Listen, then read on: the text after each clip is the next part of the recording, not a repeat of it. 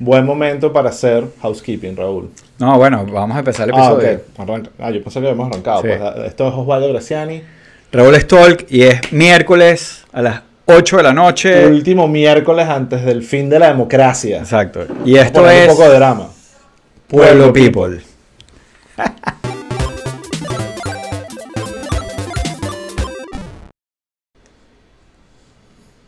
Ajá, aquí estamos. Aquí estamos. Perfecto.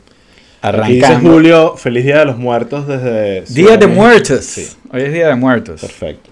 Tú sabes que todas estas celebraciones post Halloween son por culpa de Halloween. O sea, que si el Día de Todos los Santos y, y to- toda esa broma que viene después es por Halloween. Halloween es más antiguo. Bueno, yo a mí me impresiona el nivel de compromiso de la sociedad americana con Halloween. De verdad es una cuestión No, a mí no me impresiona. que, a mí- bueno, yo como inmigrante, que, que creo que el, el tema de disfrazarse, por lo menos en nuestra sociedad, no- eh, nos enseñaron que eso era algo que hacían los niños. Aquí, aquí te lo Ah, juro bueno, que, claro. que te pueden, eh, eh, en mi oficina ya no tanto, pero una época donde era parte de tu, de tu, de tu progreso corporativo, era qué tan serio te tomabas el tema de Halloween. Sí, es como yo- que... Yo cuando voy, voy a buscar las fotos, deben estar por ahí, las podemos enseñar, pero en eh, cuando trabajé en Microsoft hubo un concurso de- eh, entre departamentos de quién, entonces sí, esto- y cada, cada departamento sea como una comparsa de que si somos los zombies, somos Sí, las brujas, no. que Yo, sí, yo en verdad desfilada. todavía no logro, eh, lo, lo- lo hago muchísimo a través de Cousteau, que es mi hijo de 7 años. Él sí ya me confesó, mira papá, Navidad sucks. El, el, el, mi peo es Halloween. ¿sabes? Así que Sí. vamos a enfocarnos en esto. Este es el Claro. tema que yo disfruto. Y bueno, nada, él se fajó, hizo un disfraz que, de un youtuber que se llama Smad, que solo los niños de su edad Lo entendieron. Lo entendieron. Con lo cual es como, bueno, perfecto. Yo estaba Sí. hablándole al crowd que, que él necesitaba. Eh, A mí pero- me gusta, a mí me gusta Halloween. Pero, pero es como que me gustaría involucrarme, pero siempre estoy como muy tarde, no, no tengo tiempo de pensar una idea genial. Entonces terminé que sí, disfrazado de Batman pobre, que básicamente era una capa con, con la máscara. Ese era mi, mi disfraz para tratar, simplemente para que no me votaran de la compañía. Ese fue el, el- el- lo mínimo que había que hacer. Pero bueno, nada, aquí venimos a hablar de otras cosas. Aquí ya la gente está diciendo de que se disfrazó. Digan de qué se disfrazaron en Halloween. Sí, sé aquí que se disfrazaron. ¿Tú te disfrazaste? Yo algo? me disfracé de, mm, de, de Skater Boy de los 90, Ok, escogido por mis hijas. está bien. Sí, como no, el- no, no está mal. Como el novio de Avril Lavigne, Sí, sí, sí. básicamente. bro. Es- sí, está bien, me parece que es Sí. un buen... Me Sí. gustan esos conceptos. No, no, está, es- estuvo bien, estuvo bien. Mi disfraz favorito fue hacer trick or treat por ahí y, y vi a una familia entera disfrazada de cono eh, de seguridad anaranjado. Mm, Y me pareció genial. Eso fue de todo. Ingenioso. Ingenioso. sí, porque se paran en fila. Ok, Raúl, Bueno, housekeeping. Y siempre están en familia. Ok, em, housekeeping. Vamos con housekeeping. Bueno, una cosa que les comento, que les comentamos la semana pasada. Aquí les dejo un link em, y la invitación para un concierto de los que están en Miami la semana que viene, donde van a tocar La Vida Bohem y Vinilo Versus. Eh, si entran a este link y compran la entrada, hay un descuento especial para la gente de Pueblo People. Perfecto, muy bien. Especial para ustedes. ¿Cuándo es el concierto? Escuchas. Ah, ¿Cuándo es? stream, escuchas. Es el jueves 10. Ok. O sea, el jueves de la semana que viene. Juernes, como dicen en Venezuela. Eh, creo que va a estar bueno. Va a ser una rumbita. Eh, yo voy a estar ahí. Entonces, si, si compran la entrada, eh, nos vemos Me allá. parece bien. Lamentablemente, amo las dos cuento. bandas. Soy muy buen amigo de ambos, de, de- de integrantes Sí, de ambas bandas. Gente pana, sí. Los quiero mucho.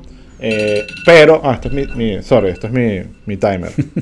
Eh, pero no va a estar, voy a estar de vacaciones, voy a estar en Utah, así que bueno, creo que le- Utah le gana a la Vía Bohem en Bueno. este momento. Bueno, le llegan por nuestro Linktree. Igual voy a dejar el link aquí abajo. eh, y bueno, nada.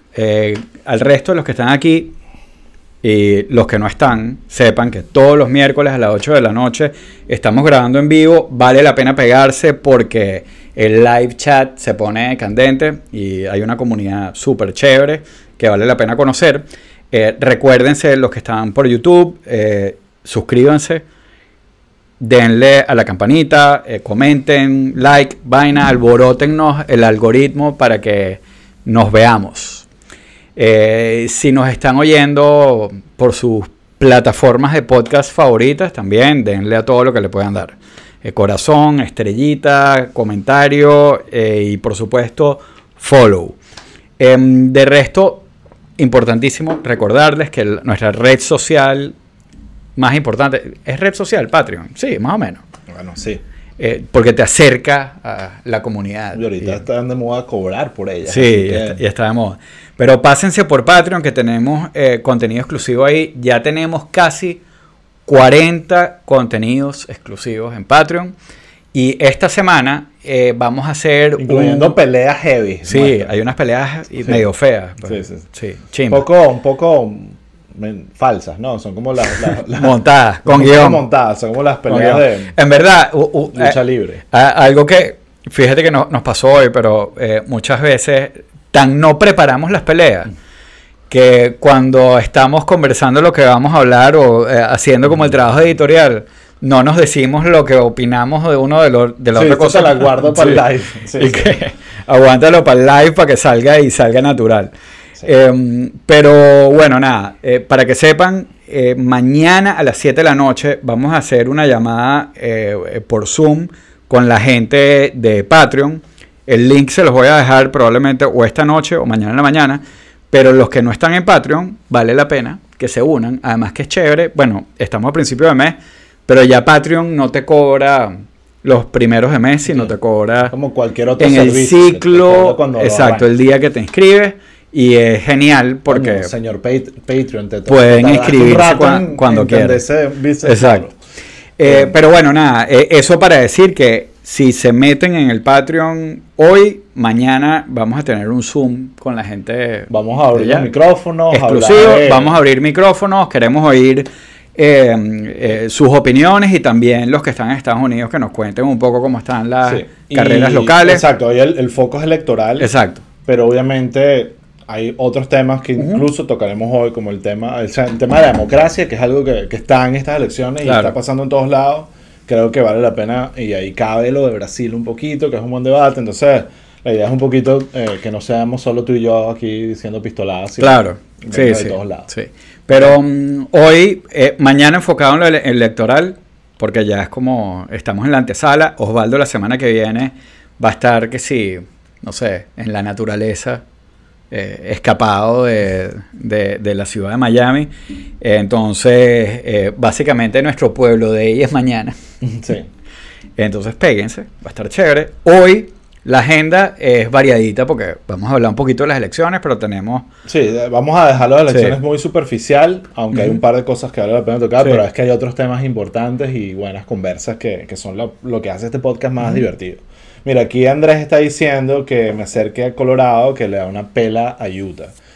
He ido a Colorado, tengo años que no voy, así que te acepto la oferta, pero esta vez voy a Utah porque, bueno, tengo todo ya planeado y, coño, Utah en verdad es bello. ¿Sabes? Voy a Zion, que es un lugar eh, que he pasado por ahí, pero no me he quedado y esta vez me, impactó tanto que dije, la, la próxima vez me quedo. Así que, igual Colorado, lo que sí me encanta de Colorado es que es liberal, lo cual Utah no es. Eh, No, pero y- Colorado tiene una mezcla ahí una mezcla, pero ah, sa- sabemos lo que de, va- de vaqueros con, Eh, con sí, hippies. no, sin duda. Es como de que- vaqueros con fucking hippies. Bueno, tiene a Lauren Boebert, es de Colorado, por ejemplo. El mejor ejemplo de, de, de, la vario- de lo variado que es ese estado.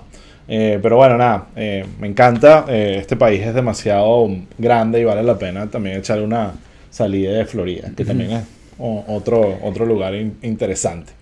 Eh, Ajá. Aquí, ¿Qué? aquí me están regañando porque estoy diciendo que Utah es conservador, pero Utah es súper rojo, ¿sabes? ¿no? No, es un chiste lo que te Ah, están diciendo. ok, sí. Eh, acaso. aquí ha- hago un blog de Caracas Chronicles. Eh, la semana pasada eh, publicamos un artículo sobre los Utasolanos. Existe el término, o sea, es algo coined. Los conocí. Y la comunidad de venezolana en Utah es gigante. Un saludo bolivariano a nuestros amigos Los- en Salt Lake que los City. conocí, yo, yo fui a Salt Lake City con mi amigo Led Sí. Varela a ver un- a acompañarlo a ver un show y ahí fue que conocimos el Ah, llenó el show. Ah, y Claro. el show estaba Sí, full, sí. era una sala, no sé cuántas, 200 personas, eh, pero era como una ciudad tan particular como Salt Lake City que, que, bueno, es muy distinta, me, me fascinó, pero es como esa presencia mormona en todo y de repente llegas a este lugar donde están todos estos venezolanos Ah, de ah, todos lados. Es que ah, hay, Y- 10 hay 18 mil venezolanos. es, O sea, interesante. Es, es interesante. es interesante. Pero bueno, que- eh, si hay alguien aquí que está en Utah, bueno, sí, es. de hecho hay gente que nos oye desde Utah. Saludos, un abrazo, Utah Solanos. Hay- y hay muchos, eh, bueno, esto es otro dad joke, eh, pero magayutos, maga no, marayutos, Marayuto. maracuchos de Utah, Wow. que hay- Hoy vamos a estar inventando el grupo, el grupo más grande de venezolanos en Utah son maracuchos. Ok, o ¿Algo más en la agenda? ¿Algo más en la Eh, agenda? no, ya No. hablamos de Halloween, ya. Estamos bien. Ok, perfecto. Mira. Eh, wow, Bueno, no, habla de la agenda. Hablo más del, del housekeeping, digo. Sí. Obviamente vamos a hablar de Elon y lo de Twitter. Es como un tema que no... va- es muy interesante, es fascinante. en Sí. verdad, todo el tema de No, Twitter. no, y tiene como ramificaciones de todo tipo, está chévere. Por cierto, Fluent, la compañía que trabajo, acabamos de hacer un tweet troleando un pelín a Elon, así que si quieren verlo, vayan. ¿Troleando o como Bueno, jalándole jugando, un de jugando, un pelín a su Ajá. juego de, de poner... De poner Ja- jalándole al, al new boss. No, no, no jalándole el New Boss, pero si nos da un retweet lo, lo apreciaría. Claro. Eh, pero bueno, está, estuvo divertido porque nos las puso muy bombita.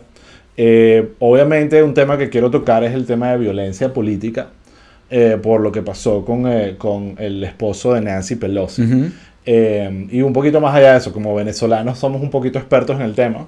Creo que, que es interesante hablar Sí. de cómo el tema de la palabra se puede transformar en violencia y dónde está esa línea Claro.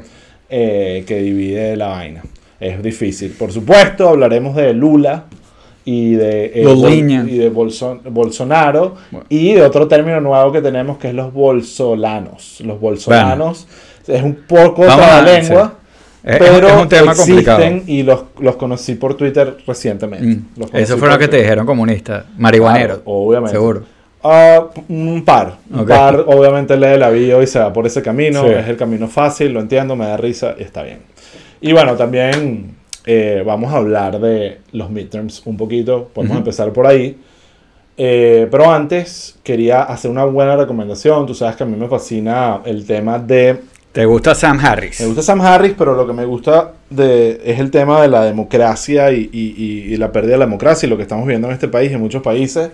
Y em, Sam Harris entrevistó a Timothy Snyder. Yo he hablado de él muchísimas veces, más bien. Por ahí está el Presta el libro, libro. On Tyranny, eh, que es un libro que he recomendado por aquí muchísimas veces. Un librito chiquitico que verga, es increíble lo sencillo y, y claro que es en el tema de la descripción y ha hecho unas actualizaciones este el que yo tengo es como primera edición o algo así pero ha Ujú. hecho actualizaciones con, Con- todo lo que sí, estaba pasando que ha pasado. es más ese creo que lo compré antes de Trump imagínate tú la vaina.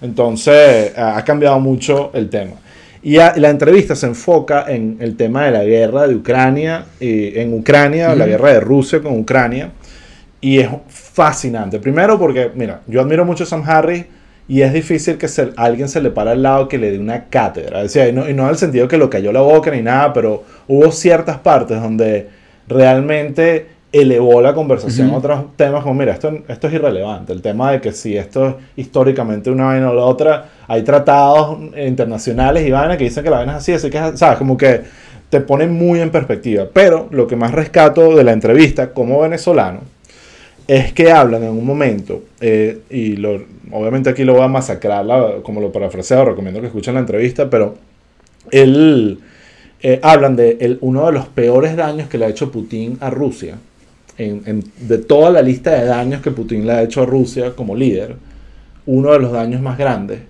es eh, el, la- el desarme de la oposición. Y, Mm, y que básicamente al tú desarticular una oposición, la, la- la oposición que te queda y, la- y las técnicas que adoptan y va mutando a algo que realmente no es lo que tú quieres que sea. Claro. Entonces él dice que el peor problema que tiene Exacto. Rusia No es lo que tú quieres que sea, Exacto. es lo que Putin quiere que sea. Exacto, entonces dice, el peor problema que tiene Rusia ahorita es lo que va a venir después de Putin, porque ahí no hay nadie que Claro. pueda eh, gobernar la vaina, y entonces eso es como, obviamente como venezolano lo escucho y es casi como trágico, sinceramente, porque tú, esa es par- la parte de uno ve, lo ves en Cuba, es como tú, Claro. yo no soy experto en Cuba, pero dices, ajá, ¿qué pasa? Ok, salen todos estos hechos, salió el comunismo, ¿quién va? Entonces va a ser una versión Sí. eh, con, con No, y- muchos problemas. Y lo que, lo que es interesante, que tú dices lo de los venezolanos, pero es toda esta Sí. volvemos a hablar de autoritarismo corporativo, donde eh, se, ellos, entre ellos se comunican, se, se pasan los datos, se, se asesoran y, y, y bueno, y terminan aplicando las mismas fórmulas en todas, en, en todas estas porquerías de dictadurcitas, pues, de- bueno, de dictaduras, pues, porque Sí. es lo que son. Entonces, bueno, Desde la grande hasta la eh, chiquita. eh, eh, cuando ves eso te, y lo escuchas de un tipo, un experto, te dices, wow, esa es la parte más Ah, está cool. dramática, porque no... Digo, está cool el... el, el- el approach. eh, Exacto. eh, Pero bueno, va- vamos a, a arrancar con los temas de la em, semana, Raúl. sí, eh, ¿por dónde empezamos? Yo quiero arrancar con los midterms porque es Ok, lo más... para despacharlo. express, Y yo creo que no hay Sí. mucho... eh, obviamente, mucho vamos a hablar mañana y vamos a ir caso por caso. Sí. un deep dive. Sí, yo... El eh, el mira. único como- comentario por encima que, que tengo es que... mm, A ver, ¿qué opinas tú? Ujú. Bueno, eh, creo que... O sea, creo que todo apunta hacia allá, pero chamo, yo- los... Esto es, va a ser el red tide, chamo. O sea, la, o la marea roja, o yo no sé cómo digan. Sí, pero- sí, sí. Pero va a ser un revolcón. Es la percepción que tengo yo ahorita, pues. O sea, La- lo- ya- Sí y no. Sí y no. Bueno. O sea, mira cómo lo veo yo. Históricamente, los tides son mucho más grandes de lo que pareciera que esto vaya a pasar. O sea, el hecho de que tú pierdas el Senado, Claro. que es una altísima posibilidad, Sí, no, no, no, no, significa una marea roja. no, claro, no significa, lo que no significa es que, o sea, las probabilidades de que lo pierdan es burda de gran, son burda de grandes, pero el que la, que la diferencia de, de- de votos dentro del Senado, o sea, de, de escaños, sí. eh, No va a ser muy no grande. va a ser, no va a ser tan grande. Bueno, no sé, pues. Entonces, O sea, claro, ahorita siento que que- todo es rojo. Yo lo que. Bueno, flashback. ¿Qué pasa? Sí, la percepción, y estoy de acuerdo contigo, por eso te dije sí y no. Es que la tendencia ha cambiado y si ves los gráficos, se- en- en- primero, estaban, sena- eh, el- digamos, el- los republicanos arriba en el Senado hasta el verano y pasó todo lo que ya hemos hablado en los otros episodios y ahí lo- los demócratas recuperaron el, digamos, la- el- la- los chances y estuvieron un buen rato con ese gráfico bien abierto Sí, sí, sí. y después empezó a acercarse, lo empezamos a hablar, ya esas líneas se cruzaron, ahorita se, o sea, hace tres semanas estábamos diciendo 75-25 Sí. en el Senado. No, chan- no puestos, sino probabilidades de ganar. Y después las... No, 75 tanto, ¿no? 70 sí, para los demócratas, sí. Ah. Para, eh, en un principio estaba ahí. Después empezó a bajar los Sí, 60. empezó a bajar. Después bajó a los 50, que estaba 55-45 la semana pasada. Y ahorita está, se volteó. Y ahorita está 53 los republicanos contra 47 de los demócratas. Así que hoy los chances eh, que existen, hoy, una semana antes, básicamente, Sí. de las elecciones, es que el Senado, el, el- tanto el Senado como la Cámara de Representantes pase a manos de los De republicanos. los republicanos. Em, la- yo dudo que, y por más que vamos a hablar de esto que le pasó a, a, a, eh, Robert Pelosi, creo que se, se me olvidó- el nombre, eh, del esposo de Nancy Pelosi. Califica como un October Surprise o no creo. Yo, no, yo sinceramente No, vale. yo no sé, no tiene un impacto eh, trascendental desde el punto de vista electoral. Paul Pelosi. Paul Pelosi, exacto. Entonces, eh, sinceramente yo creo que la tendencia va a continuar, no se va a frenar. No, no, eso no es. Ahora, eh, escuchando el podcast de 538, ellos estaban hablando que parte de lo que ha pasado es que las- ellos agarran todas las encuestas que salen, Ujú. ellos saben que algunas tienden más a ser Claro. republicanas que- y, que y que hubo un- ahorita venía un bache enorme de encuestas republicanas que puede estar como afectando un poco la tendencia. Pero siempre ha sido al revés, la tendencia favorece Sí. a los demócratas. A los demócratas. Entonces, eh, y la, la historia, que eso es lo que se habla, lo que se esperaría, es más, si, no, si los republicanos no estuviesen tan dementes de negar las elecciones y estar con una locura con el aborto, Estuviera seguro que. estuviera 100% 80-20, seguro. estuviera Sí, claro. 80-20. Lo que- Y porque Sí. los demócratas están en, en- en crisis, el país está con inflación, hay muchos peos pasando, era como que la tenían bombita Sí, y decidieron... Los demócratas están en crisis, pero es como un tema comunicacional, chamo. O sea, Sí. no sé, porque yo no percibo que. O sea, es como, es como torpeza. Sí. No, no sé si es a lo mejor hasta el mismo reflejo como de, de, bueno, de- del tipo de comunicador que es el mismo Biden, que al final... Y yo, y yo creo que dentro, o sea, tú ves el Partido Republicano y tú ves a McCarthy y a Ma- Mario y Taylor Green y se ven a la cara y podrán decirse vainas Sí. en las espaldas, pero, pero se alinean. Claro. sí. Eh, eso no pasa, ¿sabes? Eso no pasa en el Partido Demócrata, ¿sabes? Así son los rojos siempre, chamo. Exactamente. Se alinean. Entonces, eh, yo creo que, volvemos al tema, sí, yo creo que puede haber una, una marea roja, pero la otra parte interesante es que estos son un montón de modelos, pero cuando vas a los, a los estados, ¿cuáles son los estados en el Senado que están realmente en juego? Mm. Pensilvania, eh, Georgia. Esos Sí. son los dos puestos que realmente. Y después hay otros que tienen como. Ohio está ahí. Sí. O sea, hay unos que. Pero esos son los dos, Herschel Walker y, y, y Fetterman, eh, los que están en juego. Lo de Fetterman, bueno, ha sido noticia. Sí, sí. Pero también el tipo le supo, me pareció que le supo dar la vuelta más o menos bien. Entonces, cuando ves esas encuestas en particular, siguen estando los demócratas un pelín arriba. La tendencia es cercado, pero siguen estando arriba. Entonces, Claro. who Sí. knows? Y de repente, que yo es lo que siempre digo, este medito al final esta, eh, ayuda al, al, al turnout. Claro, a que, Este- a que este la gente, a que la gente vote. Entonces, Ah, sí. Va- vamos, Vamos a a ver. ver. Ok. Otra, una vaina que ha pasado es que, que iba a mencionar también con el tema electoral. eh, salieron, salió una data, creo que de Arizona y también creo que de Pensilvania, donde el early voting, que era algo que antes solo hacían los demócratas, porque hubo toda una campaña para. para Ahorita lo- Ahorita se balanceó Sí. y lo siguen. Es comiquísimo porque siguen con la- el mensaje de las elecciones están rigged, Sí, está sí. todo, pero están Pero están todos todo haciendo lo mismo. la disciplina y claro, la vaina con- y usando el sistema electoral para después volverlo mierda, Claro. que es como que por eso es que son tan chavistas como, como los chavistas. pues. Entonces, Está bien. eh, Pero igual a los que van a Patreon, mañana vamos a profundizar en eso y también creo que un poco la idea, como dije antes, es tocar base con ustedes para que nos cuenten qué es lo que han visto, qué es lo que opinan y, y eso, cómo están las carreras en, en las ciudades donde están. sí. Em, pero bueno, pasamos. Vamos a pasar a la página y vamos a hablar de lo de Pelosi, que creo que Sí. se mantiene Sí, en se, se mantiene más o menos dentro de misma Entonces, voy a echar cuenta un pelín lo que leí, obviamente, y lo que vi Ujú. eh, de lo que pasó, porque creo que vale la pena como contar el, el hilo de la vaina, eh, porque realmente es súper demente. Cuando, cuando ves lo que pasó, eh, Sí. wow. no, hay- no da risa. Pero... no, no da risa, pero, pero, pero sí, hay unos elementos de locura. O sea, de- definitivamente. No, no sé si llego al extremo de locura porque es que, vamos, no, voy a- dejar mi parte controversial por el final. Ujú. Eh, este hombre, ahorita no me acuerdo el nombre y no sé si ni siquiera... David de Pape. David de Pape. O eh, como le dicen en inglés de Pepe. eh, que la- ves la foto del bicho y es como que, claro, obviamente, Sí. pana, tú estás demasiado tiempo en internet y eres un incel. Pero bueno, eh, llegó en la, en la noche, en la madrugada, a casa de Nancy y Paul Pelosi en San Francisco, a las afueras de San Francisco, eh, con un martillo y una bolsa que tenía que si eh, una vaina para amarrarlo y Sí, las, las ¿cómo se llaman los, los tie wraps? ties. Zip ties. Sí, ¿no? que, que son como esos de películas eh, Sí. cuando te secuestran y te ponen el...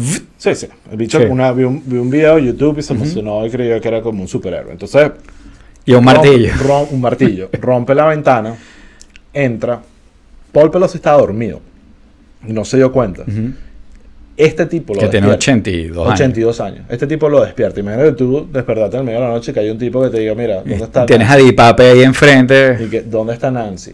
Entonces ahí empieza a existir una conversación. Obviamente porque este tipo está loco y, el, Ujú. y el otro de, ya va, pero vamos a negociar, que es lo, ella no está aquí, ella está Sí. en Washington, así que el tipo también, obviamente los locos no saben planificar bien sus vainas, eh, menos mal. Eh, y en un momento él logra, creo que se mete en el baño y logra llamar a la policía eh, y la, lo pone en speaker con el tipo. Entonces en un momento le dice, mira, estoy aquí con alguien que no sé quién es. El tipo le dice, ¿quién es? Y el tipo dice su nombre, I'm David. ¿Quién eres tú? No, yo, él es un amigo. No, no, no es. Y empieza como esa cuestión que obviamente dispara la alarma para que la policía, bueno, Sí. vamos a ver qué está pasando. Y Eh, llega la policía. Llega la policía y eh, eh, ellos estaban tratando, él supuestamente le, le argumenta este, este loco que él le dijo, mira, yo no te voy a hacer daño a menos de que tú me des alguna razón para hacerte daño. Yo lo que quiero es hablar con tu esposo y lo trató de amarrar y todo. Entonces obviamente llega la policía y cuando ve la situación eh, eh, empieza un forcejeo y este tipo le da un martillazo en la cabeza que lo desmaya instantáneamente, eh, charco de sangre y ahí llega la policía coñazo. Pero la policía ve la vaina. La policía ve la vaina. O sea, los primeros o sea, Sí. es perfecto que Exacto. los testigos son los Sí, policías. exacto. No hay No, o sea, eh, invento ni vuelta rara que darle a la cuestión. Entonces, nada, agarra, meten preso al tipo, se lo llevan, hospitalizan a- al que sigue hospitalizado. Él tu- sufrió obviamente fractura de cráneo y en los brazos también. Me imagino que con el forcejeo y la pelea. Está fuera de peligro al parecer, pero al final es algo, lo ha podido matar. O sea, fácilmente lo ha podido matar con un solo martillazo. Pues, o sea, no era que. O sea, ha podido irse, eh, ha podido ser mucho peor. Estuvo demasiado cerca de, de ser. No, una y, tragedia. y- y bueno, tiene 82 años. Tiene 82 años. Entonces, em, em, obviamente sale la noticia, obviamente es una noticia importante porque estamos hablando de, de- de- Speaker of the de- House. del Speaker of the House. Y, No, y, y además que, o sea, al final este tipo no estaba buscando al esposo de ella, la estaba buscando, La a, ella buscando a ella. con zip ties y un martillo. O y sea, él, él lo que en teoría le eh, dice es que lo que quería era hablar con ella y que si ella decía la verdad y confesaba, él no le iba a hacer nada. Que la Claro. verdad era obviamente Sí. algo en su cabeza que es una locura. Entonces, obviamente, menos mal que ella no estaba ahí, porque ha podido ser peor. Y ella no pareciera ser, ella es como un chihuahua, pues, que, que es chiquitica y débil, pero pelea como si. Sí. Que, que, que- en situaciones como esa probablemente no hubiesen ayudado. Entonces, em, em, no tarda, pasaron 30 segundos antes de que ya todos los medios estuviesen diciendo que esto es un tipo que lo que estaba era obsesionado con la, locu- el right, right wing fringe, Ujú. Escuchando el tipo de Sí. Mark Pilo, escuchando Tucker Carlson, o sea, la, la- la dieta ideal eh, que a, a mí lo que me pasa es que yo veo a estos tipos en todos lados. O sea, yo siento, incluso en familias, amigos, este perfil de personajes existen, están pegados en internet, se pegan con historias todas locas. Y bueno, pasa el trigger, pasó similar con lo del Pizzagate, ¿te acuerdas? Un tipo Sí. que un día se volvió loco y fue el justiciero. Sí, sí. Entonces, eh, bueno, y- y también son bichos que si no es esto es otra cosa, ¿me entiendes? sí. O sea, eh, eh, o sea, no es que... O sea, es un tipo que está... Que, que obviamente está loco de bola, pues. Sí. Eh, pero, pero sí es interesante como un poco la, eh, el, el manejo de la historia, porque se ha convertido un poco en un cuento que va como entre lo, entre lo cómico eh, y después toda esta discusión como ideológica y política y se ha ido como despegando del fact de que a la Speaker of the House se le metió un carajo que probablemente la estaba buscando para matarla. No Eh, solo no- eso, es la reacción de los que han, los que han generado esto, como el personaje de Charlie Kirk, no sé si viste que salió diciendo que un patriota como ese hay que pagarle el bail. Sí. Y, y, eh, están como tan empoderados que pueden decir ese tipo de cosas y las consecuencias no va a ser más que un outrage eh, Claro. mediático de un solo lado. Claro. Y, y yo saber que yo conozco gente que por dentro está diciendo bien hecho, ¿sabes? Y, y- Sí. y ojalá este tipo lo, Sí. lo liberen y pensar que posiblemente podemos elegir un presidente que le lance un indulto, ¿sabes? Como que suena loco. No, todo lo, todo lo que lo que pasó alrededor, porque por otro lado, eh, lo de, o sea, Elon Musk, que acaba de comprar Twitter, tiene una semana hab- hablando estupideces, para adelante y para atrás. Ah, pero no te vayas para sí. todavía, no te vayas para Bueno, no, no, pero, eh, o sea, para comentar lo que hizo.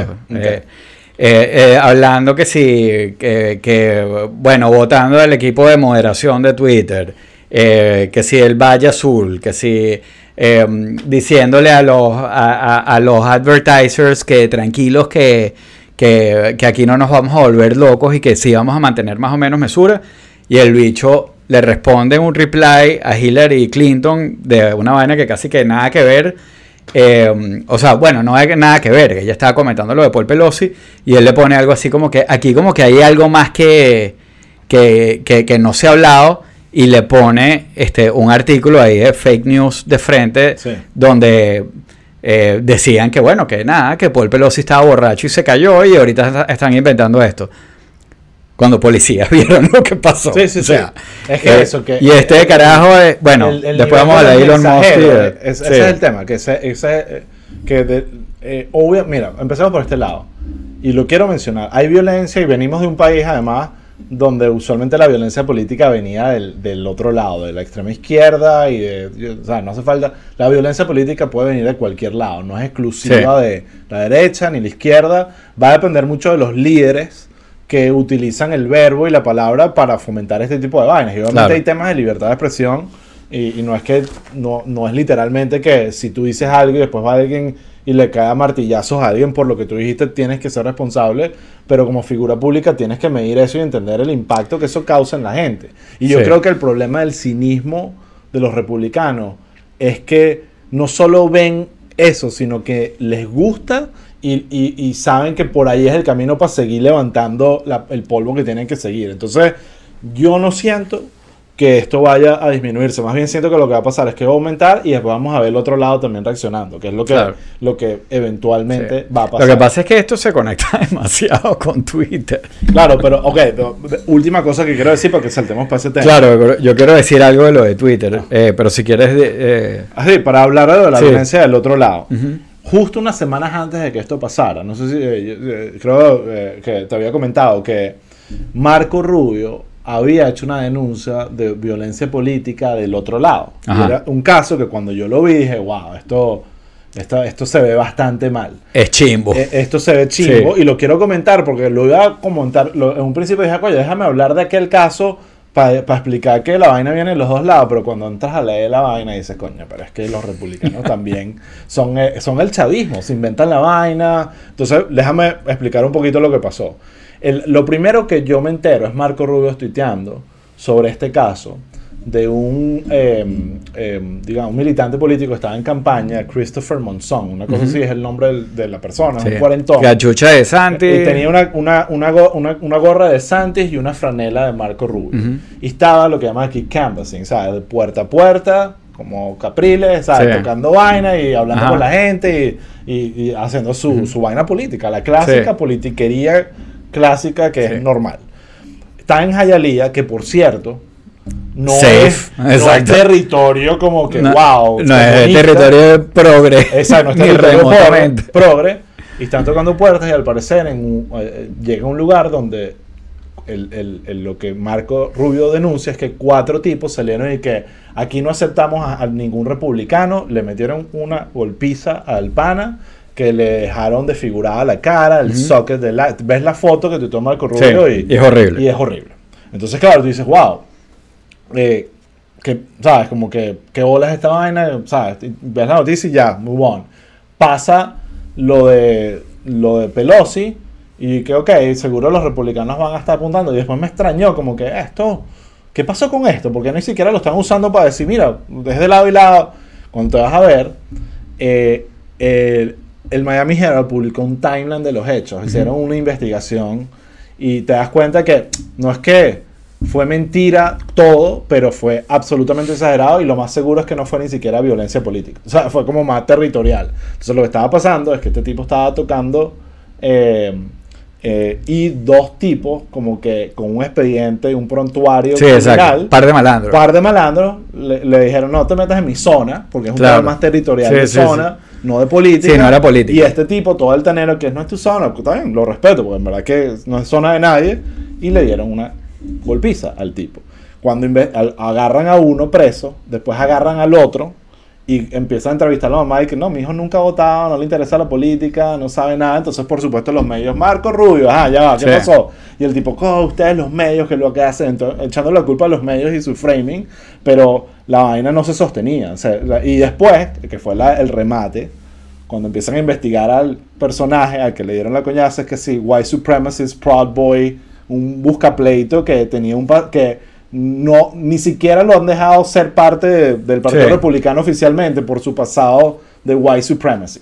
Y esa fue la persona que Marco Rubio estaba defendiendo ciegamente, que está, o sea, no, está bien, lo está defendiendo por otra razón, Sí, pero sí. te habla de que, bueno, esta no, Eh, te, no te sí, salió no califica. No califica, no califica, pero la, la de Es, violencia, sí. es violencia, pero no es la comparación No que la y el hecho de que tú tengas ropa de un candidato, ¿sabes? No necesariamente implica que si te dan una coñañaza es, Es por eso, es pues. porque fue el exacto. partido No, opositor. no, te. no- Claro. exacto, no te cura de. Exacto, exactamente. Ok. Está bien. Bueno, Vamos, hablemos de lo- Twitter, no, pues. yo lo que quería decir, que está conectado con esto que tú estás hablando de, de, bueno, de, de estos discursos como violentos y, y no solo violentos, sino, sino como sea, no solo es el tema de la violencia política, sino es, es- es como el, el uso como de, de outrageous stories, o sea, sin importar que sean mentira o verdad.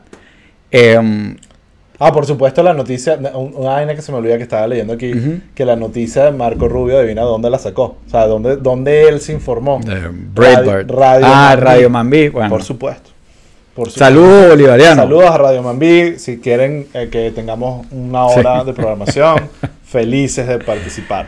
Eh, pero bueno, lo que, lo que estaba diciendo es que eh, yo siento que, que esta dinámica política que vivimos hoy en día, eh, de alguna manera, o sea, se siente un poco como originada en Twitter, chamo. Aunque Twitter no sea como la- una red social, eh, o sea, no es la más grande ni remotamente, pues. Está lejos, bien lejos de serlo. Sí. Pero la forma como se están manejando los discursos políticos hoy en día, sea, definitivamente está, tiene una correlación muy grande con el tipo de speech que te hace popular en redes sociales y una red como Twitter.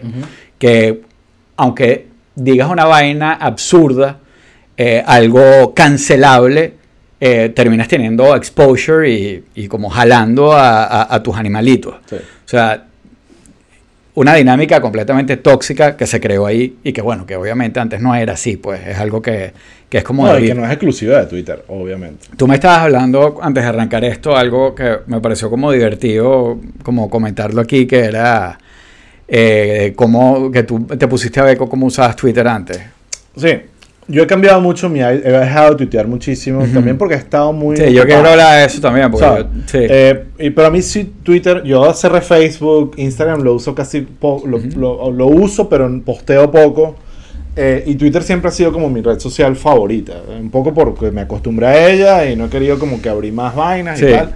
Pero he bajado mucho el uso por, por eso mismo, que estaba como tóxico y también porque a veces Twitter suela me, me parecía Te cansado. cansa. Me cansa, Sí. sinceramente. y es estaba muy difícil salirte Es muy de, difícil, la, es que- de la burbuja donde estás metido. Exacto. pues. Entonces, entonces, y ahí fue que creé la audiencia inicial y toda la vaina. Sí. Eh, entonces, una cosa, yo antes tuiteaba muchísimo y obviamente contrabando el chigüire y haciendo toda esa vaina y porque es la razón por la cual un poco el chigüire existe es porque esa vaina me gustaba, que era humor y filo y poner vainas Claro. como...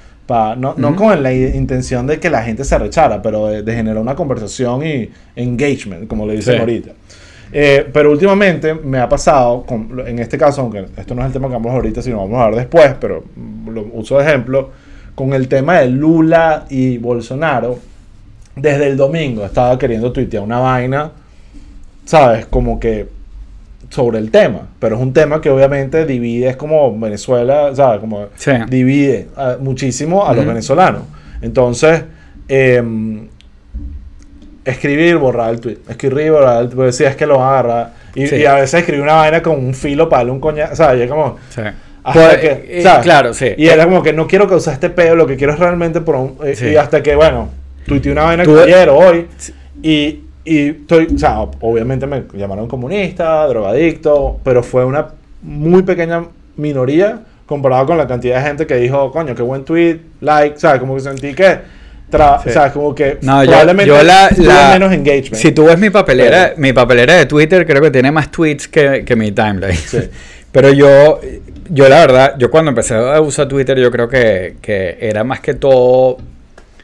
em, yo creo que yo lo empecé a usar cuando más o menos empecé a escribir. Y, y lo usaba como, como un medio de difusión de las vainas que escribía. Pues. Y además que, que tiene esa, esa como broma de gamification de que tienes como retribución, retribución instantánea. Que la, ay, me gustó lo que escribiste, like, broma, retweet, eh, lo que sea. Sí.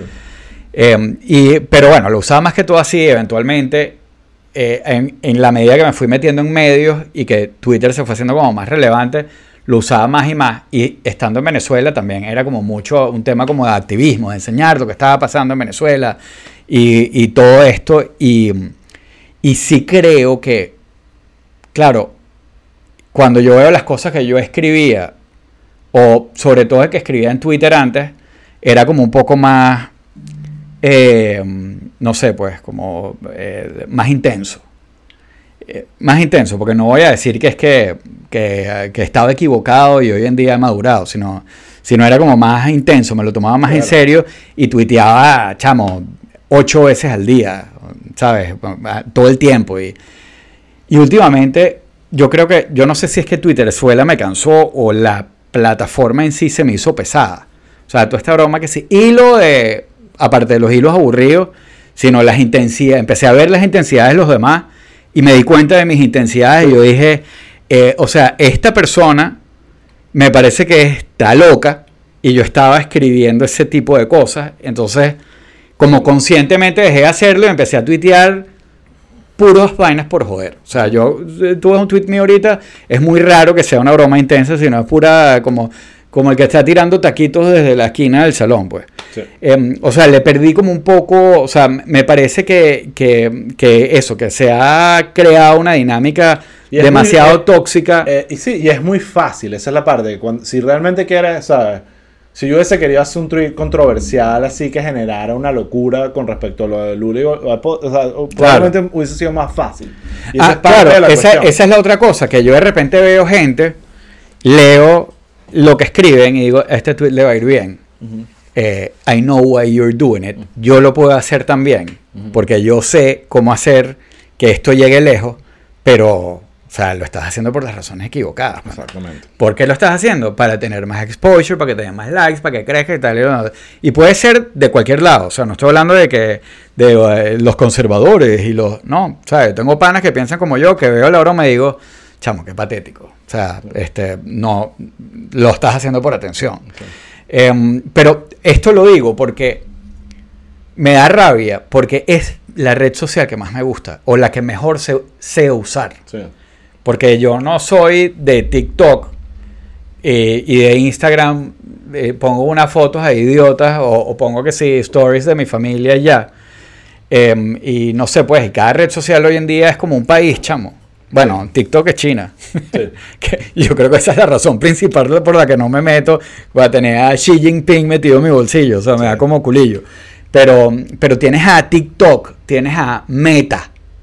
Eh, tienes ahora a Twitter, que tienes al, carajo más rico del mundo, eh, dueño de la broma. Que, es lo normal. Y que es un tipo que actúa los carajos ricos son los que tienen. Claro, claro, no, pero es, lo normal, pero, pero bueno. Eh, pero antes era una compañía que está pública, o sea, con acciones, y ahorita es él, es una dictadura de Elon Musk. Claro, 100%. Las compañías públicas no necesariamente son No, mejores. sí, no, no necesariamente son mejores, pero, pero ahorita, o sea, yo por lo menos el, el swing que le veo a Elon Musk de cómo entró en esto y lo que está haciendo. A lo mejor hay gente que le parece que está haciendo otra cosa, como, que, está, haciendo bien. Pero a mí me parece que como lo está manejando es como, como un swing autoritario de reality show. Yo es esta vaina que, tenemos ahorita. De, de gente con mucho dinero. Y históricamente, esto no es algo que pasó ahorita, ni con Jeff Bezos, ni con Elon. Eh, históricamente ha sido así, que la gente con mucho dinero no, no empieza haciendo dinero con medios, sino usa el dinero que hizo para comprar medios porque ah, bueno, no, claro, que da poder, que les da estatus y les da también control. Y, yo creo que Elon, sabiendo que el, negocio ahorita realmente es Tesla, SpaceX y las otras vainas locas que está haciendo, él realmente creo que está jugando a ser a media, a, modern media. Yo, yo no opino más, no opino lo mismo. Yo creo que eh, al bicho fue un troleo que se le fue en las manos.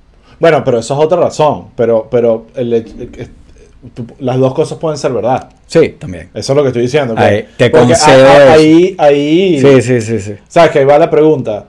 ¿Por qué, por qué esto lo hizo porque quiso o porque tuvo? Bueno, no, lo hizo. Eh, todo apunta a que lo hizo porque tuvo que hacerlo. Exacto, eso, exacto. Eh, o bueno, al final dijo, bueno, mira, ya, sí, me torcieron el brazo no creo que pueda hacer algo con esto. y, o sea, porque al final. Estoy con eso. Al final. lo que tú dices, sí, este fue medio. Jugó con la vaina, flinteó y ahora como que, ¿sabes? Sí, porque al final, al final la pregunta es. Dejó preñada. ¿Ha podido pelearlo? ¿Qué, hubiera perdido? que O sea, yo creo que él hubiera podido pelearlo un poco más y de repente dijo al final, bueno, ya, qué carajo. Ahora, eh, él es así, es un tema de personalidad. Eh, ahorita uno ve a Jeff Bezos y que coño, menos mal Jeff Bezos es calladito y loco, pero no anda con esta payasada y ahí está el Washington Post dentro de todo con cierta dignidad, definitivamente. ¿Sabes? Como que no fue una vaina que llegó con el bicho a brainstormear cómo iba a cambiar todo el modelo, ¿sabes? Elon Musk sí pareciera que está como que tirando flechas Sí. eh, Claro, con el tema no, de y- los 8 y, y dólares. hay una mezcla de hay una mezcla de repente cosas que uno dice bueno ok a lo mejor pero por otro lado se ve que obviamente hay un tema como de venganza ahí porque le porque fue chimbo le torcieron el brazo obviamente que iba a sacar a mucha gente del top management porque- Sacó y le ha renunciado también. Sí. ¿Sabes? Que Sí. ahí obviamente va a haber un, un- Ahora, yo todavía estoy. O sea, sin duda, si me hubiese escuchado a mí hace meses, yo estaba muy pro. pro- Podemos pro- buscar los videos. No, no hace falta, aquí estoy yo. Rueda videotape. Yo no soy como tú que niega el pasado. Yo, Yo no niego el pasado. Yo admito que, que me gustaba la idea de que Elon comprara Twitter.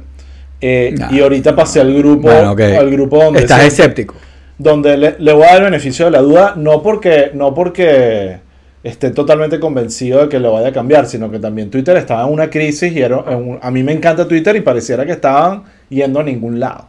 Y, está, y bueno, llegó otra persona que va a pensar la vaina, creo que se va unos cuantos tostones en el camino Sí. y capaz lo no va a complicado lo, lo complicado pero capaz hace el tipo, o sea, el tipo no es bruto. O sea, vamos a estar claros que, que, que es un tipo que tiene una mentalidad interesante pa- para ver vainas que Sí, no- nosotros no, no- estamos claro eh. Para ver Mira, no, puede no ser bruto, pero eso no significa que, que lo que vaya a hacer con, con Twitter sea algo útil para la humanidad o productivo o qué sé yo. El problema de Twitter frente a las otras redes sociales, en mi opinión, es que es que sí tenía esa vibra de plaza pública, pues. Que tú dices, oye, mira, está difícil que esta broma haga plata. O sea, Sí. está difícil, pero qué útil es. O sea, eh, te- te- tenía como ese elemento ahí y es algo que más o menos se mantuvo, pues. Em, pero mm, eh, Mira, ahora, yo volviendo a, a esa idea, eh, yo no sé a dónde nos va a llevar esto, pero yo de verdad siento cada vez más eh, cómo de verdad eh, las redes sociales son como países, chamo.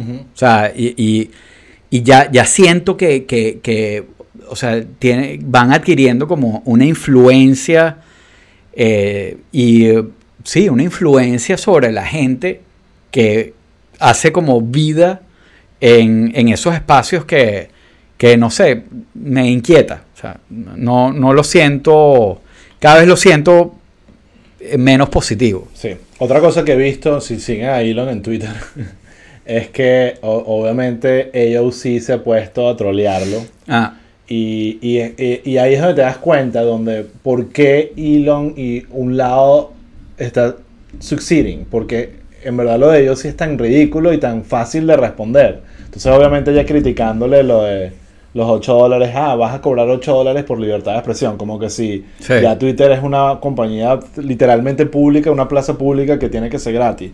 El tipo le retuiteó con una, un, un suéter que ella vende en su tienda por 60 ah dólares. sí, exacto, ¿Sabes? de Como que 58 estás- Estás dólares. vendiendo un suéter por 58 dólares y tú me estás quejando de que yo estoy Sí. cobrando por un servicio 8. Entonces esa es la vaina, que, que, que entiendo la, digamos, la... O sea, el servicio, el, el, el- el- que servicio es como a lo la de... gente le cuesta mucho pagar por vainas digitales. Es como que está dispuesto ir al cine que está 60 dólares, pero si te metes en Yo lo- iTunes yo y lo que me cobran pre- seis, yo lo- estás ahí que no. Sí, yo lo que me preocupo, y lo que me preocupa no, pues, pero lo que me da curiosidad es, eh, él lo que va a cobrar es por el por el- la verificación. Sí, y en Eh, teoría eso tiene un montón de Eh, eso es lo que eso es lo que me, me- me da curiosidad a mí. O sea, ¿cómo me va a afectar a mí eh, mi experiencia si yo no pago eso? Porque ahorita yo lo que sí asumo, para que esto sea negocio, no es que tú, si tienes el, cheque azul... lo, lo tuiteó, vas a ver menos ads. Claro, no, no, no, pero, pero, pero eh, desde el punto de vista de, de la verificación, o sea, yo lo que entiendo es que por un lado la van a cobrar, pero por otro lado la van a democratizar, Exacto. porque Bueno, porque el tema de la vaina azul ahorita es un, un- era como que un, Eh, un- una rosca. ¿sabes? exacto, ¿Verdad? eh, era como bueno, tienes que cumplir con esto, que se deba y te lo dan y oh, tengo el cheque azul No, porque pero soy también era como que Claro. no, yo tengo un pana que si me das todo yo te puedo conseguir tu cheque No, claro, como que, claro, ah, ¿qué es pero, esto? pero ahora, yo asumo para que además sea negocio que el cheque azul lo puede comprar cualquiera, porque tú lo que estás haciendo es verificando que, que Osvaldo Graciani. Es el dueño de esta cuenta y yo pago y me dan mi cheque azul, pero ¿qué más te va a dar eso? Y si yo no lo pago, porque no me interesa tener el cheque azul, eh, cómo esto va a desmejorar mi experiencia actual. Eh, no sé, pues, o sea, obviamente había algunas cosas que, que si tienes el cheque azul te pone hacia arriba en los comentarios, qué sé yo. Eh, yo me imagino que, que esto puede ser también un primer paso, un intento de monetización de la plataforma Claro. más broad, de que eventualmente diga, quiero usar Twitter, tienes que pagar. Yo creo que, Eh, en pero, verdad, si no sé. Elon se hubiese quedado, entiendo todo lo que está haciendo, pero si se hubiese quedado con, el, con la, la obsesión que tenía de eliminar los bots, ya eso hubiese sido una victoria, o sea, Claro. hubiese quedado en esa narrativa. Pero bueno, se puso capitalista, porque seguro le abrieron los libros. Capitalista. Sí, se puso capitalista. Eh, no, bueno, o sea, yo creo que... Yo le doy el beneficio No, de la duda. Yo entiendo Eh, que, todavía que- no estoy que- que- diga que- Twitter, que tiene que ser rentable, pero, pero no sé. Y ha estado muy no callado. Ha estado Ah, ah, muy, me último tema, último, último tema. ¿Tú crees que Trump vuelva con, con Elon? No, yo entendí que lo último que dijo Elon sobre eso indirectamente fue que no había como planes de, de como traer de vuelta... Sí. Ah, yo, pero lo dijo general. yo escuché a Scott Galloway hablando del tema y él asegura que no lo va a devolver, pero por temas de ego, que él, que él dice que le va a robar todo el Que no le, claro, que no le robe el spotlight. Eh, eh, Eso eh, tiene burda de sentido. eh, lo, cual, lo cual tiene sentido. Pero hay otros casos, te voy a ser sincero, donde sí creo que... Y creo que hasta te puedo, me puedo atrever a que creo que a eso se refería, porque él, él puso una, una broma así como... uh, humor is back, uh, is, Ah, is sí. legal, uh, is- una vaina así, como Ajá. is back on Twitter. Y mucha gente creyó que tenía que ver con Trump. Y yo que no, esto yo creo que tiene que ver con The Babylon Bee. ¿Sabes qué es The Babylon Sí, Bee? sí. Es este como chihuire, The Onion de, De- ultraderecha. Ah, exacto. No ultraderecha, de derecha. Vamos a ser fair. Eh, y no es, no es malo. O sea, te- o sea, obviamente no me gusta la línea editorial. Sí. Y hay cosas que me parecen súper Y, y, y ellos los banearon de Eh, Twitter. Y ellos los banearon de Twitter. No sé por qué. Eh, Pero- Fue por un chiste de la eh, sobre la mm, la mujer trans que metió ay que se me olvidó el nombre de ella eh, que metió Biden en el gabinete Sí, que está en salud creo ok. no, bueno no me acuerdo pero fue un chiste sobre ella y ahí lo sacaron me parece absurdo. O sea, Babylon Bee debería volver a Twitter. En Twitter hacen, dicen vainas peores todo el tiempo. Todo bueno el lo, tiempo. lo que eh, yo estaba viendo de Daily y ellos estaban hablando de eso justamente Y mm, yo me quedé pensando, porque ellos decían que, que no lo dicen de frente, pero de la forma que lo cuentan, pareciera que el detonante de todo esto fue cuando eh, banearon a Babylon Bee, que empieza ya Elon Musk a decir que esta mierda, ¿sabes? Censuran y tal y todo lo demás, que es por donde él se empieza a meter Claro. hasta que toma la decisión pública de comprar la broma. Pero es Y es como, una vaina de pero es como el equivalente de una Trump. Como, como Babylon Bee. No, y es como el equivalente de, de- de cuando Obama troleó a Trump y Trump dijo, yo me voy a vengar de este carajo y bueno, y this is what we have now. Sí. Eh, pero bueno. Pero bueno, nada. Mira, Sí. eh, ya nos queda poco tiempo, pero quiero hacer, Chao, una, hasta mañana. quiero hacer una dinámica. Eh, vamos a hablar ahorita del tema de Brasil. Ay, pensé que era de los disfraces, de que se disfrazaron en Halloween. No, no. Ok. Quiero hacer una dinámica. Aquí todos los que están probablemente ya saben qué pasó en Brasil y vamos a hablar de ese tema. Pero yo quisiera hacer un ejercicio donde aquí escribamos, tú y yo lo vamos a decir, pero aquí los que están en el chat lo pongan en el chat. Si, si tú fueses brasilero y hubieses tenido que votar en esas elecciones, y no se vale decir y que hubiese votado por el tercer, o sea, entre Lula y Bolsonaro. ¿Por quién hubieses votado? ¿Tú sabes cuántos votos nulos hubo en estas elecciones? Más de 4 millones. Sí, sí, pero, pero te estoy haciendo la pregunta. Porque las dos, los dos son una basura. Sí, No, la- el, problema, el problema que tengo es que mm, es complicado. Porque mm, Aquí pongan, pon- ya aquí hay un aquí, aquí mira, Bolsonaro, ahí está. nulo. Joda. Ah. Eh, no, eh, o sea, el problema es que yo no soy brasileño. Con la cabeza por Lula, con el corazón por Bolsonaro. Esa es la más, esa es la que menos entiendo de todas, pero necesito que expliques. Eh, yo, eh, pero yo he hablado con varios amigos de Brasil. O sea, hay algunos que me dicen, no, Bolsonaro obviamente, pero con más que me han dicho, eh, y es gente profesional, eh, que les ha ido bien, que trabajan en, en, eh, o sea, no es el, el, tú sabes, el, el típico mal bañado, ¿no? Que para ellos era un no-brainer que Lula, porque Bolsonaro les iba a destruir su democracia, iba por ese camino, y mal que bien, eh, eh, Lula no, en su opinión. Eh, el rollo es que como venezolano es muy difícil llegar hasta allá. O sea, por- bueno, pero ¿qué le importa un venezolano? Porque, bueno, no, pero tú me estás... No, pero claro, pero tú me estás preguntando por quién votaría yo y Bueno, yo, no, yo tú- no te puedo decir porque yo no, yo no soy... O sea, si yo fuera brasileño a lo mejor te diría Lula, porque me van a destruir la Esa es, democracia. la, esa es la peor manera de votar, así piensa el chavismo, que mi enemigo, Que- el, enemigo Pero de mi no es, enemigo es mi que, amigo. no es que es el enemigo de mi enemigo. Yo lo que estoy poniéndome es en los zapatos de los venezolanos que dicen ni de verga Lula. Claro. ¿Entiendes? Porque pero- tienen razón, No, o sea, tienen razones para sentirse así. Primero, ok. Primero, Tiene eh, razones para sentirse así. Cla- eh, eh, primero, Bolsonaro no es que, que el interinato y no sé qué broma y tal, no, pero, o sea, en la operación acogida de Brasil con los migrantes es algo que Lula no hubiera hecho. Y es algo que ha sido positivo y ha sido burda de, de bueno, pues. Eh, eh, es que siento que la conversación me estás llevando a un lugar que, bueno, como venezolano, si, es como. Pero claro, que- claro, yo no soy ahorita- brasileño, yo no... Claro, pero la- la- la- es muy el difícil. ejercicio, el ejercicio difícil, es decir, como brasilero, si estás pendiente de tu país y estás interesado en, no solo en democracia, hay otras cosas también importantes que tienes que poner en, en evaluar y tienes que tomar una decisión cuál es la mejor Ah, decisión Lula para fue súper dañino para la región, o sea, yo no sé, pues. Ok, hubiese votado por Bolsonaro, yo No, lo respeto, no como estoy respetando no aquí, sé, estoy pensando si fuera brasileño. yo hubiese ¿qué- qué votado claramente por Lula. Silva. comunistas. Exacto, como Ahí me está. llamaron, como me llamaron. Y aquí veo que algunos también están diciendo Lula, o sea, y con la misma, eh, hubiese sido por Lula, el menos peor, como dice Julio, aquí con un pañuelo en la nariz, dice Monsieur Mosca, Lula, Andrés Gómez. Es que esto es siendo- puro progre. Siendo brasilero y, y pasado venezolano por Lula, ¿sabes? Luliña. Sí, es difícil, pero voy a echar unos cuentos aquí o, unos contextos para, para explicar por qué. Primero, una, quiero hablar de un personaje No, que aquí nadie conoce. Ojo, yo no voy a decir, o sea, No, Bolsonaro, ya está claro. no, no, no. No, no, no es está eso. bien. Voy a decir una razón fuerte por la que no me molesta tanto que haya ganado Lula. Que en mi opinión es una razón fuerte. Que es alternabilidad democrática, pues.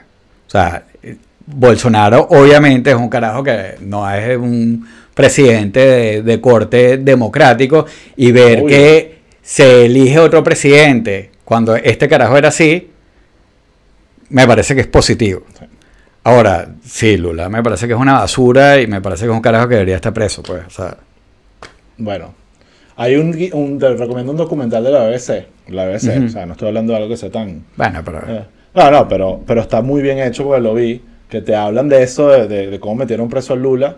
Y ahí voy, voy a, hablar, Mm. voy a arrancar por ahí. Lo de Lula fue un, un- un- un juicio político totalmente. Y eso habla del punto que voy. Lula eh, lo eligen el presidente, en no me acuerdo en qué año, eh, y se vuelve un presidente muy popular en Brasil, muy popular, y después viene esta época como de todo el mundo hablando maravillas de Brasil, y está Olimpiadas, Mundial, Ujú. y, y- y se veía como que como- hubo un momento donde había un framing donde como que el, el- el renacer de Brasil económico, y toda esta vaina con Lula. Después viene todo el pedo de Venezuela con el chavismo. Y, Yo fui a Brasil en esa época, y- a, a Río. Viene todo el pedo con el chavismo y empieza toda. Los venezolanos empezamos a mirar a Lula a través del prisma del chavismo y por supuesto aquí todos lo odiamos. Yo no soy que soy fan de Lula porque él fue un. eh, No, bueno, él fue un líder del foro de Sao Paulo y un enabler de él Chávez. no, él no es centro, él es izquierda, él es- pero no es un comunista y no es antidemocrático. Parte de la razón por la cual Lula lo metieron preso es porque él no destruyó las instituciones. O sea, la- la- los militares en Brasil siguen siendo de derecha.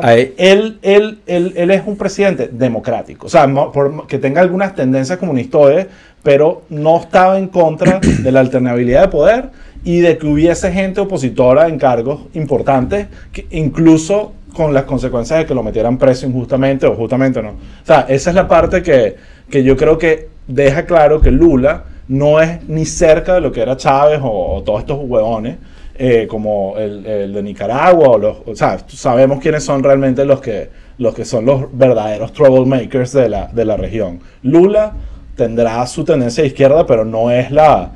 creo que es un error ponerlo como un comunista o un socialista radical, no lo es. Ah. Dicho que, entonces, ahora voy a echar el eso- eso es Supuestamente ahora él, él viene con un ángulo distinto, incluso, o sea, con un discurso distinto de que está integrado gente como del otro bando y con unas políticas como más eh, Ahora te voy a hablar de. de- quiero hablar liberales de en el caso sentido importante económico. que me ha ayudado mucho Pero a bueno. entender el tema, porque yo no soy experto en el tema de Brasil, obviamente.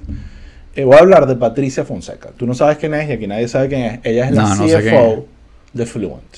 Una brasilera Ah, ok. increíble. La estás nombrando, La nombre estoy nombrando, le dije, se lo dije porque me dio mucha información, me compartió artículos, vaina, porque quería Ajá. entender la vaina.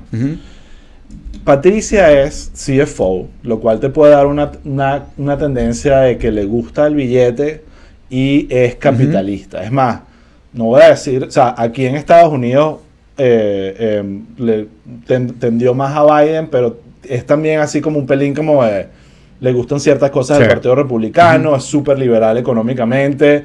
No es alguien que te, que te va a venir a dar un discurso comunista socialista. Sí. eh, para nada. Sí. Para nada obviamente no solo votó por Lula, sino que estaba entregada con el tema porque sabía lo que el otro lado le estaba ofreciendo. Y en su pa- Sí. y me está diciendo, mira, las cuentas que, esa me echa- que ella me echaba de- del flirteo de Bolsonaro con el partido nazi, con, o sea, vainas que soy, me mostró. Sí. El tema de tomar leche, que es como un mensaje. Bueno, el, el, el- el- el te- el- el tema de... El racismo. timing de Bolsonaro visitando a Putin. Exacto, el tema del Marico. racismo que había en la campaña y de las cualidades mm, que son medio chavistas y maga de esas horas políticas, incluso aquí en Miami, que, que 82% de los, de los brasileños Miami votaron por Bolsonaro, que te habla de que aquí lo que, ¿sabes? Ma- de verdad, Miami eh, en ese aspecto no nos trae la mejor gente,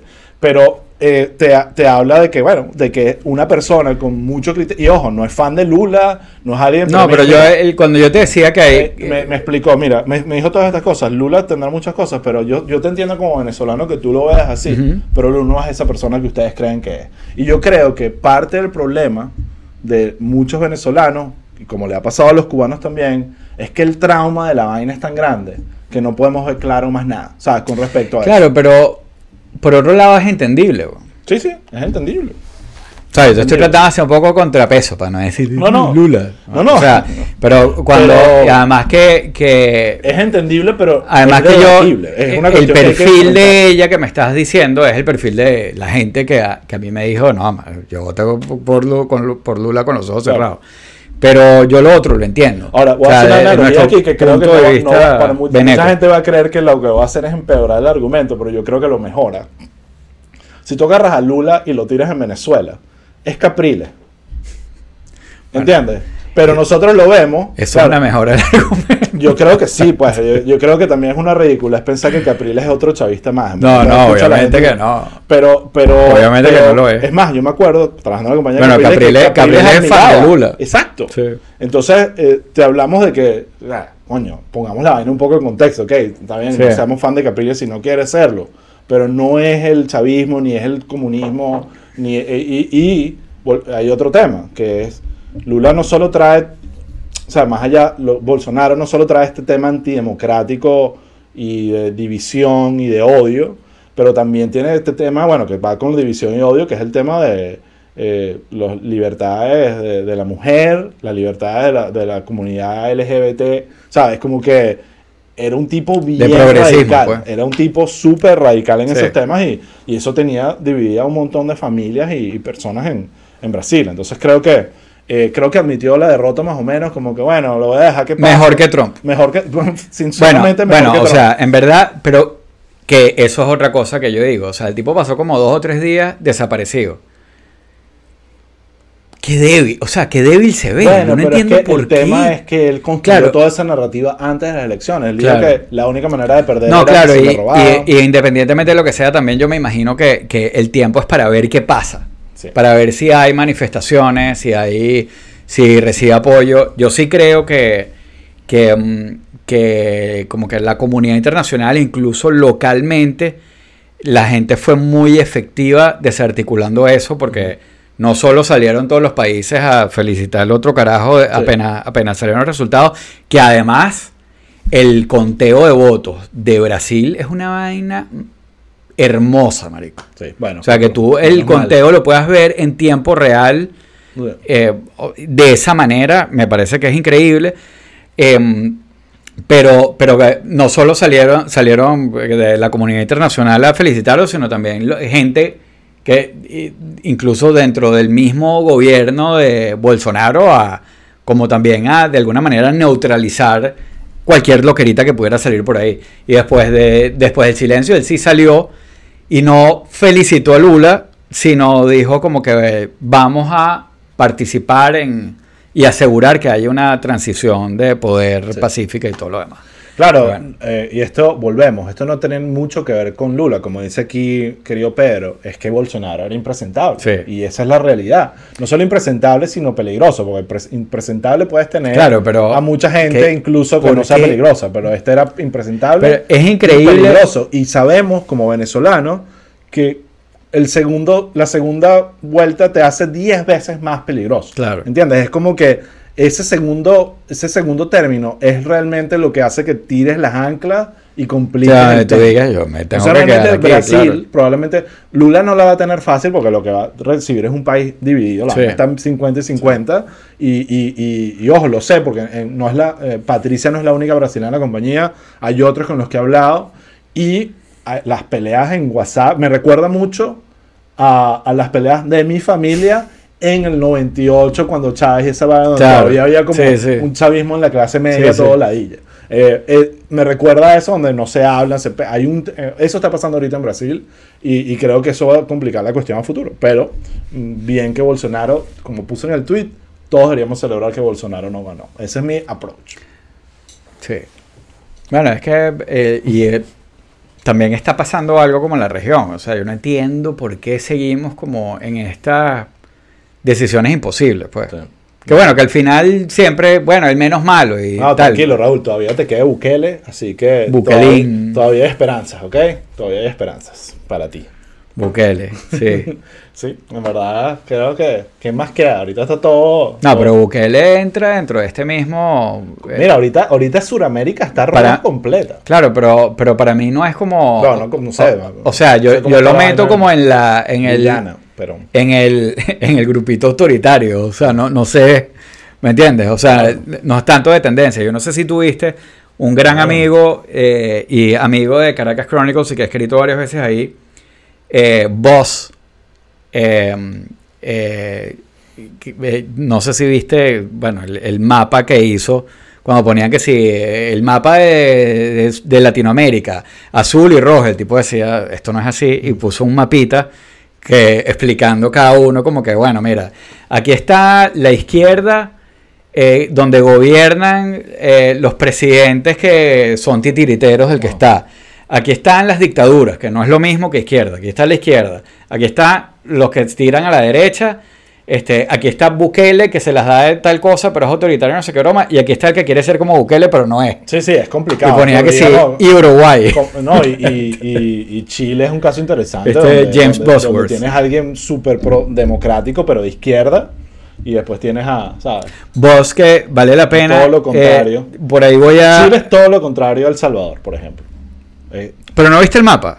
No, no lo vi. Ok, te lo voy a pasar, lo voy a pasar en Twitter también. Y vale la pena que sigan a vos porque él tiene un reporte de riesgo político latinoamericano que, mm, que, que vale la pena. Y de, sí, él puso eso, puso en Chile, leftist, eh, o sea, de izquierda, and also Taylor Swift fan. O sea, pero bueno, está todos. chévere, vale la pena, lo vamos a tuitear para que lo vean. eh, y mm, no bueno, sé. Raúl, re- re- re- invitemos a la gente antes de despedirnos a nuestro especial Mañana. político mañana. Sí. La semana que viene no hay Pueblo Pipo porque yo voy a Mañana estar- a las Joda. 7, para los que están en Patreon, tenemos un Zoom, vamos a conversar sobre los midterms. Los midterms y otras cosas más. Creo que lo Sí. de Bolsonaro. Los que no se puedan pegar y están en Patreon, eh, les vamos a dejar la conversación grabada para seguir.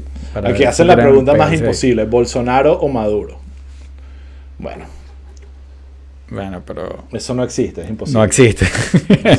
Pero te pongo un ejemplo, una pregunta. ¿Tú votaste en las... Esto es un buen... un Ah, en las primarias. En las primarias venezolanas. En las te acuerdas, las Sí. del 2011. sí. ¿Por Y- quién votaste? Mira, lo que No, te puedo ¿lo decir. puedes confesar o no? Lo que te puedo decir es que pa- a la izquierda jamás. ¿Por quién votaste? Por María Corina. Tú sabías que yo voté por María Corina porque yo te lo dije. Pero, pero, en descargo, perder el voto, vale. pero en verdad era la que se veía mejor en aquel momento. Estás loco. Sí, chamo, María te lo juro. nunca fue una opción. No, no. María Corina fue la Tenía, opción para la la veías en los debates, era una ametralladora de datos. Los otros eran que sí, va- puras vainas populistas. Yo cuando vi a María Corina montada en un caballo, mientras todas las demás personas en Barinas estaban a pie, Doña Bárbara, y yo carajo. dije, esta persona no sabe ni pero- siquiera dónde está parada. Eh, no, te lo juro que te voy a confesar, me sorprende que hayas votado por María Corina. Eh, Bueno, pero, aquí bueno, lo digo, voté por María Corina. Ahora, en estas primarias, ¿por quién votaría? ¿Quiénes están? Ni siquiera sé. Bueno, María Corina. Eh, que si Capriles, no votaría. Guaidó, eh, Oye, yo, eh, me hace. mm, Marico, creo que votaría por Capriles otra vez. o sea, no sé, está- o sea, estoy totalmente. Pero. pero sí, Guaidó es distinto, pero yo siento que el, el principal defecto de María Corina es que ella cree que el país es el cafetal o, o, Altamira o Chacao Bueno, o lo que sea. Y, y Yo- nunca yo- sabido leer al país. yo sabido- I stand by my, by my vote en esas primarias. Yo voté por creo Capriles, que era- el ganador. Sí, ok, pero Capriles mejoró, o sea, eh, eh, como candidato, pero abismalmente Bueno, pero lo que después de es ese momento. Y no, y primero fue alcalde, fue gobernador, era un carajo Sí. que sabía hacer, que María no había hecho un coño, ¿sabes? Era Bueno, ah, te- no había hecho nada. Todos Tenía, Súmate era una organización interesante. De, sea, de, de conteo de votos, pero no de gestión ni de, o sea, Bueno, creo pero- que era, estaba muy claro. Creo que ahí el contrincante era Leopoldo. Es más, nosotros no... Sí, pero cómo habían sido las, o sea, no, No. sé, pues, cómo se evaluaba en aquel momento la gestión de Capriles en, En Baruta. Miranda, Qué bolas bien. que estamos hablando de En esto, Miranda, muy bien. Bueno, en Miranda sí. Capriles, que Mejor no sé, que- no sé, ya no sé. Sin, pero te puedo decir, con Capriles, Pero ojo, me yo, gusta mucho más la- la- el odio a Capriles pero- desenfrenado que claro, pero, Capriles. pero ojo, yo no soy anti Capriles. Yo siempre ¿Tuviste el recuerdo camino? el, no, para mí hubo un momento como por decirlo, épico con Capriles cuando fue el ¿cómo no voy a luchar? ¿Sabes? Cuando el tipo se volvió a lanzar, que me pareció, ¿sabes? Supo manejar ese discurso súper bien. exacto, Las Y- elecciones que ganó y se las, nos robaron. Y eh, no, no las ganó. Nos las robaron. Eh, Robadas, robo, fraude. podemos hacer un episodio de eso. Tengo tantos cuentos que en verdad Pero, podríamos hacer uno de Patreon de, de esa época. Yo tengo muchos cuentos divertidos de, de, esa, de Sí. esas batallas. All Así roads bueno, lead to Venezuela. Bueno, eh, nada, aquí hicimos ya. Bueno, señores. confesó porque votó por Bolsonaro.